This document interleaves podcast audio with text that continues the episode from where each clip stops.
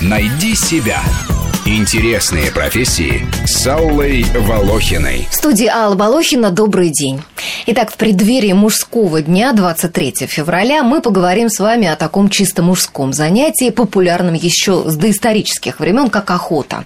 И, соответственно, о профессии охотника. И сегодня у нас в гостях Леонид Сонин, председатель правления общественной организации «Московский охотничий клуб «Сафари». Леонид занимается охотой с 76 года. И Михаил Кречмар, главный редактор русского охотничьего журнала, автор 10 книг об охоте, в прошлом гид-проводник охотничьих экспедиций, сотрудник заповедника Кедровая Пать. Здравствуйте, господа. Добрый день. Добрый день. Михаил, сразу хочу вас спросить, нет ли тут противоречия? Вот сотрудник заповедника и вдруг охотник? Абсолютно никакого, потому что, в принципе, наиболее последовательные люди, которые занимаются охраной дикой природы, это охотники как раз и есть. Вот с вами бы поспорили бы некоторые сотрудники заповедников и, скажем, фотографы-натуралисты.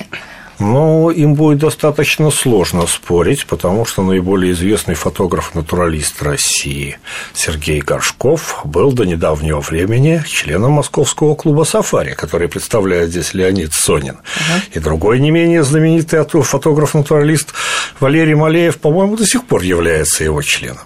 Но они продолжают охотиться? Этого я не знаю. Ага. Но вот я знаю о вас, что вы уже перестали охотиться. И вот это, кстати, интересно. Что за трансформация такая? Ведь вы же были профессиональным охотником и зарабатывали этим на жизнь и много лет. Ну, здесь э, не совсем так. Время от времени я беру в руки ружье и охочусь, э, если это мне доставляет интересы, если я хочу добыть себе домой мясо все-таки я это делаю. Э, То есть у вас такое утилитарное отношение к охоте, да? Да, сейчас? совершенно. То есть, Или всегда такое было? Вы знаете, э, не совсем. В то время, когда я был э, гидом-проводником охотничьих туров, мне, естественно, хотелось, чтобы люди, которых я сопровождаю, добывали себе самые лучшие трофеи. Но это тоже можно назвать утилитарным интересом, потому что это лучше оплачивалось. Угу. Ну вот я, кстати, хочу, чтобы вы в процессе программы объяснили, вот промысловая охота, да, правильно я ее называю? Называю, и трофейные. Вот чем она отличается? Еще я вас сегодня буду, конечно, спрашивать и о том, а какие виды охоты сегодня популярны в России больше, и мы ждем от вас захватывающих охотничьих рассказов вот лично о ваших подвигах охотничьих. Да-да-да, вот, готовьтесь. Но сначала я предлагаю вам послушать сюжет о новом виде охоты. Может, вы уже знаете о нем, может, я вас не удивлю совершенно. Давайте послушаем. Охотник за беспилотными летательными аппаратами. Технологический рывок возрождает сегодня средневековые профессии, но уже в адаптированном к современности виде – для охраны военных баз, национальных парков и частных коттеджных поселков от неконтролируемых полетов беспилотников сегодня требуются сокольничьи с обученными соколами или охотники с оружием. В США с проблемой бесконтрольного распространения дронов уже столкнулись и бьют тревогу. Причем столкнулись в буквальном смысле. Беспилотные аппараты недорогие и простые в использовании, однако ставят под угрозу безопасность пилотируемых самолетов и жизнь птиц. Помните, как в недавнем нашумевшем фильме «Интерстеллар» показан дрон, который свободно летал несколько лет, пока его не сумел посадить главный герой картины, чтобы использовать в своем хозяйстве. Сегодня продвинутые охотники на Аляске начали было использовать беспилотники и радиоуправляемые квадрокоптеры с камерами вместо соколов и беркутов. И такое мощное оснащение охотников грозило истреблением всей дичи, и тут же было запрещено. Им предлагают обратное охотиться не с помощью дронов, а на самих беспилотников. В Колорадо городской совет одного маленького городка инициировал введение лицензии на отстрел беспилотников как хищников. Причем метким стрелкам должно полагаться вознаграждение за сбитый летательный аппарат. Лицензию может купить любой желающий, достигший 21 года за 25 долларов, при условии, что он не будет использовать для охоты оружие крупнее 12 калибра. Потому что нечего им тут летать и следить за нами, сказали горожане. За океаном также ввели запрет на пролеты беспилотников над национальными парками. Они создавали угрозу нарушить все древние привычки хищных птиц, к примеру, соколов-сапсанов. С древности этих птиц люди тренировали и использовали для охоты за дичью. Но, похоже, теперь наступают времена, когда соколов придется обучать охотиться на мультикоптеров и тренировать сокольничих выполнять эту задачу с птицами. Эксперты Соколиной ассоциации владельцы фирм по разведению соколов говорят, что это возможно, хотя для пернатых хищников и не совсем безопасно. Особенно если летательный аппарат оснащен пропеллером. Тем не менее, даже необученные соколы могут успешно атаковать дроны. В интернете гуляет ролик, на котором хорошо видно, как ястреб сбивает беспилотник. Один удар смелого клюва и вездесущий крылатый разведчик камнем падает вниз. Так что с развитием прогресса многим мужчинам будет приятно вспомнить о своих охотничьих инстинктах и взяться за ружье. Ну, как вы считаете, такой вид охоты, наверное, в России не грозит, да? Ну вот как что полезное придумают, так обязательно с этим начинают бороться. Дело в том, что именно в развитии охотничьего хозяйства и охраны природы именно для этого беспилотные летательные аппараты, в общем-то, имели бы совершенно потрясающее вообще развитие. И я не так давно наблюдал за тем, как с помощью беспилотных летательных аппаратов считают животных в охотничьем хозяйстве. Все это, в общем-то, очень интересно, очень эффективно и очень результативно, особенно когда сочетают беспилотный летательный аппарат с тепловизионной камерой. Естественно, типа беспилотный летательный аппарат получается дорогим, дороже джипа, но, в общем-то, эффект от этого очень неплохой. Угу, неплохой, неплохой. А если охотники применяют, вот Леонид, как вы считаете, вот и, ну, и летают на вертолетах, и с тепловизорами, и ну, подождите, живут... давайте, давайте разделим одно от другого. Если мы сейчас говорим про тот сюжет, который мы сейчас услышали, угу. то э, вообще, так сказать, вот мы с Михаилом Арсеньевичем тут переглянулись во время этого сюжета несколько раз. Э, по охотничьей терминологии все это напоминает, скорее всего, такую жирную упитанную утку то есть созданную специально журналистами для того, чтобы как-то разбередить общественное мнение в этом плане. То есть настолько это невероятно и неестественно. Ну, я лично в Америку не ездила, не проверяла, но американская пресса об этом пишет. Ну, я и говорю, значит, угу. кто-то там рождает этих уток специально, наверное, для того, чтобы нас повеселить. Вот настолько невероятно и неестественно, повторяю, что верится с трудом. Ну хорошо, к нашим баранам. Э, к нашим баранам, да. Значит, ну, я думаю, что России это не грозит, во всяком случае, в ближайшем будущем, я имею в виду охота на такие летательные аппараты. Ну, уже же летают а вот на вертолетах и с тепловизорами. на вертолетах у нас летали давным-давно уже, да, тепловизоры появились. В момент так, создания вертолетов. Не так давно, но тоже, так сказать, и э, эта тема не имеет, однако, к другому никакого отношения. Абсолютно хочу поддержать Михаила по поводу того, что э, вот эти беспилотники для охоты именно охраны природы крайне полезная штука. То есть и истреблять с их помощью или непосредственно при их участии, вот то, что там говорилось в это практически невозможно. То есть, ну, бог с ними. На самом деле мы, да? конечно, не, давайте а... не будем посвящать всю программу этим беспилотникам, потому что столько интересных видов охоты, да, давайте, и наверняка наши будем. слушатели, особенно мужчины, ждут от нас интересных подробностей, ярких. Давайте начнем. Может быть, все-таки, поскольку программа у нас о профессиях, вот у других профессий есть там какой-то карьерный рост, там рост по зарплате, там какие-то перспективы.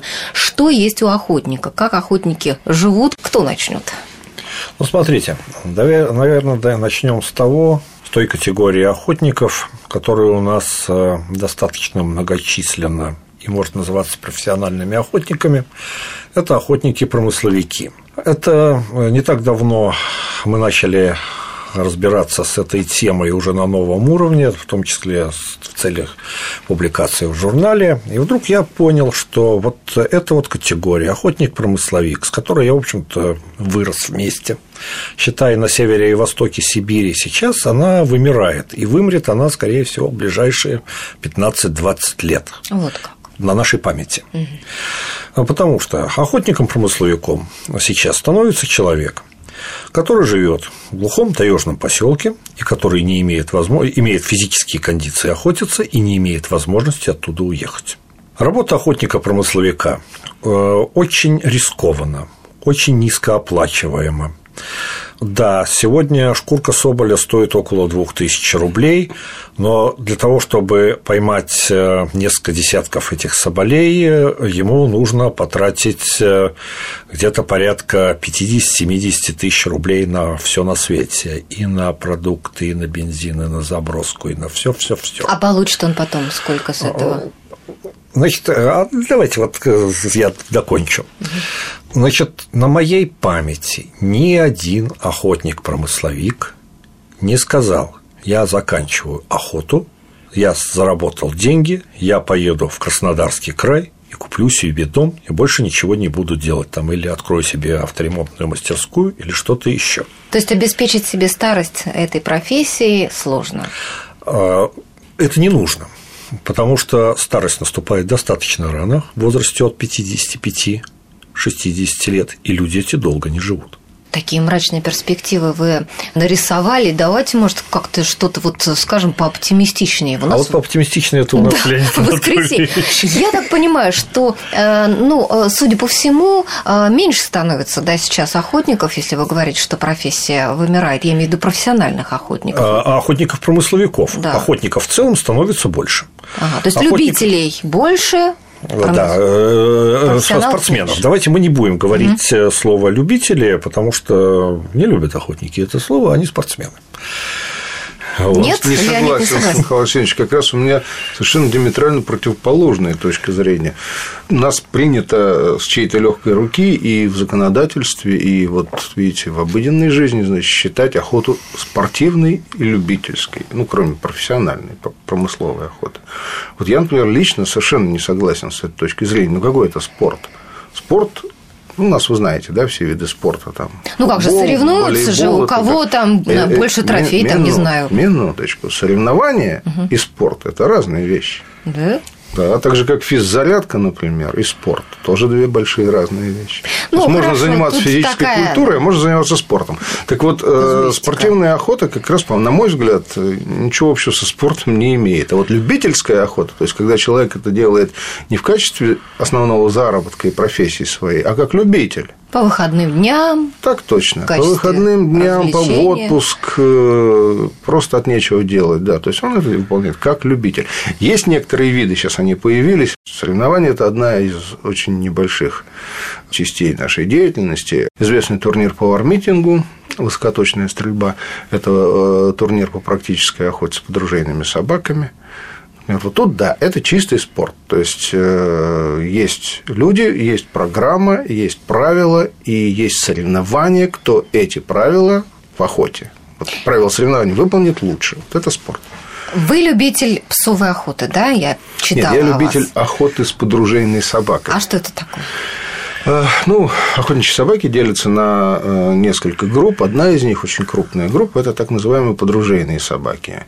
Легавые, спаниели, ретриверы и так далее. То есть, это те собаки, которые э, предназначены для того, чтобы обнаружить дичь, показать охотнику, хозяину, проводнику этой собаки, где она затаилась, и дать ему возможность эту дичь добыть. Но это то, что мы видели в фильме «Белый бим черный Совершенно верно. Это вот угу. легавая или подружейная собака. «Белый бим чернух» – это сеттер, это подружейная легавая собака. Вот а я вот... любитель охоты с такими собаками. А вот та псовая охота, которая запрещена в Великобритании, вот это совсем другой какой-то вид? Конечно, это совершенно другой вид охоты. С... Э, ну, в Великобритании там с гончими собаками. У нас есть на Руси традиционная традиционная тема – это охота с русскими псовыми угу. борзами. Она называется им тоже псовой охотой.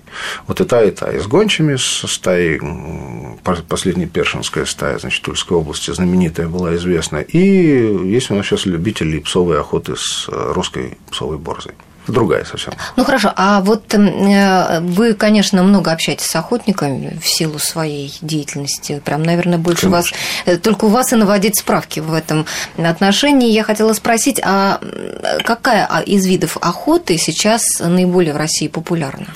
Вы знаете, я бы не стал отвечать на такой вопрос однозначно, прямо, да, потому что что э, считать мерилом популярности? Да, ну давайте сейчас спросим, какой у нас там наиболее популярный э, вид отдыха.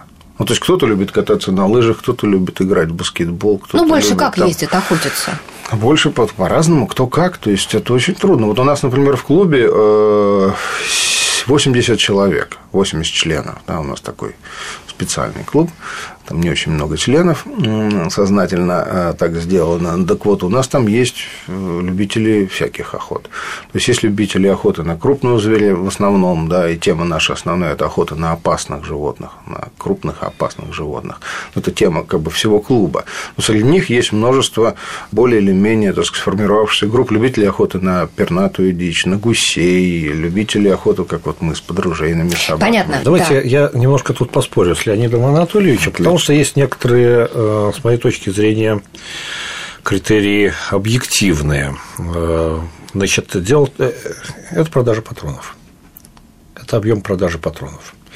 И, безусловно, то есть мы не так давно делали маркетинговые исследования, благодаря которому установили, что продажа патрон, дробовых патронов к гладкоствольному оружию в 100 раз превосходит продажи нарезных патронов, патронов к нарезному оружию, включая малокалиберные 22 ЛР. Вы делаете да, выводы нет, из этого? Нет, ну, естественно, совершенно львиная доля этих дробовых патронов уходит на стенды на спортивные соревнования, угу. но я, пожалуй, все-таки не побоюсь сказать, что самой распространенной охотой в России все-таки является весенняя и осенняя охота на водоплавающую дичь. Она наиболее доступна широким массам, а, она в общем-то, самая дешевая, именно на нее можно выехать э, во время на выходной день в сезон, и, в общем-то, скорее всего, это все таки самая распространенная охота в России. Согласен, но постановка вопроса была несколько иная. Какая самая популярная охота, а не самая распространенная? Да? Ну, самая распространенная охота на пернатую дичь, потому что она наиболее доступна. Совершенно верно. Отдаем возможность поохотиться на кабанов, на каких-нибудь, и 70% утятников станут кабанятниками, потому что именно это тогда охота будет наиболее популярна. О чем я и говорю. То есть тут трудно сделать определенный вывод. Нет, я имела в виду, на что больше наши люди охотятся и с помощью чего там. Да, практически сольного да. оружия да. на пернатую дичь. Да. да. А скажите, вот трофейная охота, да, вот промысловая люди ради мяса, да, охотятся? Нет, шкур, шкур, и шкуры. Нет, в основном шкура. А трофейная? Пушнина. Промысловая охота – это охота на, на пушнину. Я бы даже сказал, что промысловая это охота – это охота с целью э, добыть себе э, средства к существованию. Да, да, да. То есть это профессия, это промысел. Ну, буквально, так сказать, тут не надо ничего придумывать. Вот, про любительско-спортивную охоту мы уже поговорили. Трофейная охота э, – это охота, во главе которой, то есть цель которой является как раз добыча нестандартного, э, выдающегося трофея вот охотничьего животного. Трофеями, ну, в общем понимании этого слова, э, считается в общем-то, любой добытый на охоте. Рога и копыта. Да. Э, есть, есть два понятия. Есть охотничий трофей. И охотничьим трофеем, в общем смысле, может быть и перепелка, и утка, и заяц, неважно. Вот. А есть охотничий трофей в понимании трофейного охотника. Это некая часть тела охотника, э, некая часть тела животного, которая не подвержена изменению во времени. И это вешается на стену, изготавливается. Совершенно да, верно, чучело, да. То есть те вешается. старые времена, когда, значит, первобытные люди украшали свои пещеры какими-то да, шкурами, э, рогами или черепами добытых животных, вот, видимо, как-то оттуда, может быть, идет эта традиция. Так вот, э, те рога, черепа, шкуры, которые остаются неизменными и служат как бы э, охотнику напоминанием о тех событиях, которые им удалось пережить, о той победе, которую он выиграл когда-то, да, одержал эту победу. Вот здесь и где-то лежит, так сказать, тот смысл, который трофейные охотники вкладывают в эту тему. Значит, и еще у трофейной охоты есть один очень важный смысл. Дело в том, что Трофейная охота придает охоте вообще, на наш взгляд, да, некий порядок и смысл в целом. То есть, если охотник просто охотник, да, любитель или там профессионал, значит, готов добыть любого зверя, выполнив эту задачу, Просто ему надо вот. Ну, пошел охотиться на лося. Увидел любого лося, значит, взял его, добыл, счастливый вернулся домой. Задача выполнена. Трофейный охотник не, не любого лося должен будет добыть, чтобы удовлетворить свою страсть. Ему нужно поставленную задачу, ему нужно будет выбрать специального лося. То есть он такой лося гурман, да, среди охотников? Отнюдь. У него э, есть определенный кодекс представлений, да, и он должен добыть такого лося, который является достойным, серьезным трофеем. То есть, ну, грубо говоря, имеющего большие рога. Большие рога имеют, как правило, возрастные животные, да, то есть те животные, которые э, уже в приличном возрасте находятся. Порядок смысла здесь в том, что э, те звери, которые находятся уже на излете репродуктивного возраста, уже не могут оставлять свое потомство с той же интенсивностью, как молодые или среднего возраста. Так они и имеют поэтому так сказать, признаки вот таких выдающихся зверей. И, соответственно, добывая вот эти вот трофеи от престарелых животных, то есть трофейный охотник не только украшает, так сказать, свой охотничий дом этими красивыми трофеями, но ну, и, фактически как бы... санитар леса получается. Ну, что-то в этом что роде, да. Да, я не ожидал. Приносит, по крайней мере, минимальный вред для того, чтобы, так сказать, успокоить э, ту часть населения, которая считает, что э, ну, конечно, вредят природе. Конечно, да. Я думаю, да. я уверена, что многие сегодня нас слушают и ужасаются, когда мы говорим про большие красивые рога. Ну, про это очень хорошо бы поговорить отдельно. А, у меня просто был очень хороший мой друг охотник-промысловик. Я последний раз его видел, когда ему было где-то 65 лет, такой патриарх промысловой охоты. Мы его достаточно широко использовали для охоты трофейной, и он, между прочим, такую вот очень, очень интересную фразу всегда говорил. Вы знаете, мне трофейная охота нравится, потому что добываешь-то зверя, который уже все в жизни повидал. Вот когда молодых стреляешь, их жалко. Угу. То есть, Совершенно справедливо. То есть получается, что трофейный охотник, он наносит меньше вреда природе, да, чем промысловик? Да, мы так считаем. Угу. Нет, промысловик, еще раз, не надо это сравнивать. Это совершенно разные вещи. И вообще, и вообще это... в принципе, употреблять охоты и вред природе. Тут э, есть совершенно концептуальная такая позиция, и я с нее вообще веду все дискуссии об охоте. Дело в том, что к добру ли или к худу на земном шаре доминирует вид Homo sapiens, который, в принципе, взял на себя полностью управление биосферой. Везде, где существовали раньше звенья, которые выпали в результате деятельности то ли Homo sapiens, то ли техногенных каких-то вещей, то ли разделки, распашки, разделки полей, мы управляем природой в целом. Поэтому и что же охота, мы все? охота является мы ее делаем под себя. Это хотим наша, стреляем, не хотим не стреляем. Нет, это наша ответственность просто. Поэтому охотники являются тем звеном, просто неизбежно, который заменяет хищную птицу и довольно большое количество природных катаклизмов, которые сейчас человечество тоже микширует. Понимаете ли? Какая у вас подведена база? А это не база, это просто так и есть. Обратите внимание, что даже в тех странах, где охота формально не приветствуется или запрещена, все равно есть специальные службы, которые, например, истребляют избыток слонов как Зимбабве. Вот существует такое-то количество земли, на таком-то количестве земли может пастись такое-то количество слонов. И прилетают специально обученные люди, и их с автоматов расстреливают с вертолетов. И это совершенно нормально, потому что просто... Э, а иначе бы они умирали бы от бескормицы. Ну хорошо, сейчас мы с вами прервемся на новости, а после новостей мы, наверное, давайте начнем с вами разговор с того, что вы расскажете о каких-то своих особенных вот охотничьих достижениях, приключениях и трофеях.